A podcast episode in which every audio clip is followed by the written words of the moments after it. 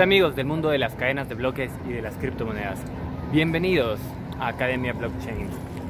Les mando un gran abrazo desde México. Esta es la Plaza Central de México. Ya se prendió, miren qué bonito. Hasta hace poco estaba haciendo mucha bulla una, una prueba de sonido para un concierto en honor a las fuerzas del ejército que nos mantienen separados en este mundo. Pero por suerte ya se hizo silencio, entonces les puedo compartir. Se ve muy bonito. Bueno, les quiero hablar sobre un tema muy importante. ¿De qué se trata? Se trata de la descentralización. Hay mucha gente que es muy importante en el ambiente de las criptomonedas que no entiende para qué la descentralización. Utilizan la palabra descentralización como una palabra mágica. Dicen, bueno, vamos a buscar más descentralización. Mientras más descentralización, mejor. En verdad, la descentralización tiene un objetivo que es más importante y es más profundo. Se llama la resistencia a la censura. La descentralización es un catalizador de resistencia a la censura. Entonces, no necesitamos descentralización porque sí, sino por esto que es más profundo y tiene que ver con la libertad, la resistencia a la censura. Y esta libertad es algo que nos mueve como raza, como seres humanos, como gente que quiere crecer. La libertad está detrás de la resistencia a la censura o es algo que es está relacionada. La descentralización es un catalizador tecnológico para la resistencia a la censura.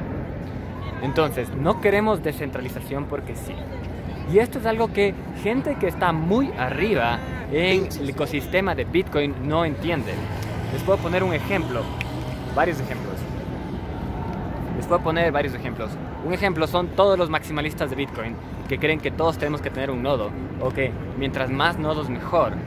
Y por eso quieren tener el, tamaño de los bloques chiquitos para que todos tengamos un nodo. Eso no tiene sentido porque el objetivo es la resistencia a la censura, no la descentralización. Otro ejemplo con nombre y apellido se llama Luke Das Jr. Él es un desarrollador de Bitcoin. Qué pena que gente muy técnica no entienda de filosofía, de la razón por la cual estamos en esta revolución tecnológica. Detrás de la descentralización está la resistencia a la censura. Y a lo que voy es que hay un umbral de descentralización suficiente. Lo voy a repetir. Hay un umbral de descentralización suficiente que ya garantiza resistencia a la censura. No necesitamos 7 billones de nodos con 10.000 nodos quizás ya está garantizada la resistencia a la censura. Entonces, podemos aclarar este tema poniendo como ejemplo a EOS. EOS es una cadena de bloques que tiene 21 nodos. Con 21 nodos se puede sospechar con más credibilidad de que hayan cartelizaciones, hayan carteles en esa cadena de bloques. Es decir, que estos 21 nodos se unan y censuren transacciones, porque son 21. Ahora, en la cadena de bloques con 10.000 nodos, ya es más difícil que se cartelicen esos 10.000 nodos y que generen censura de transacciones. ¿Ok? Entonces, la descentralización tiene un umbral de descentralización suficiente. Y es por eso que el argumento de que todos tenemos que tener un nodo no tiene sentido. Es más, si es que todos tenemos un nodo, estamos alentando la red. Porque significa que tiene que saltar más veces esa transacción hasta llegar a un minero. Ojalá no prendan el concierto para las fuerzas del ejército que nos mantienen separados. Entonces, si es que todos tienen un nodo, es una red más lenta. Es más, puedes hacer que la red sea inservible si es que hay 7 billones de nodos.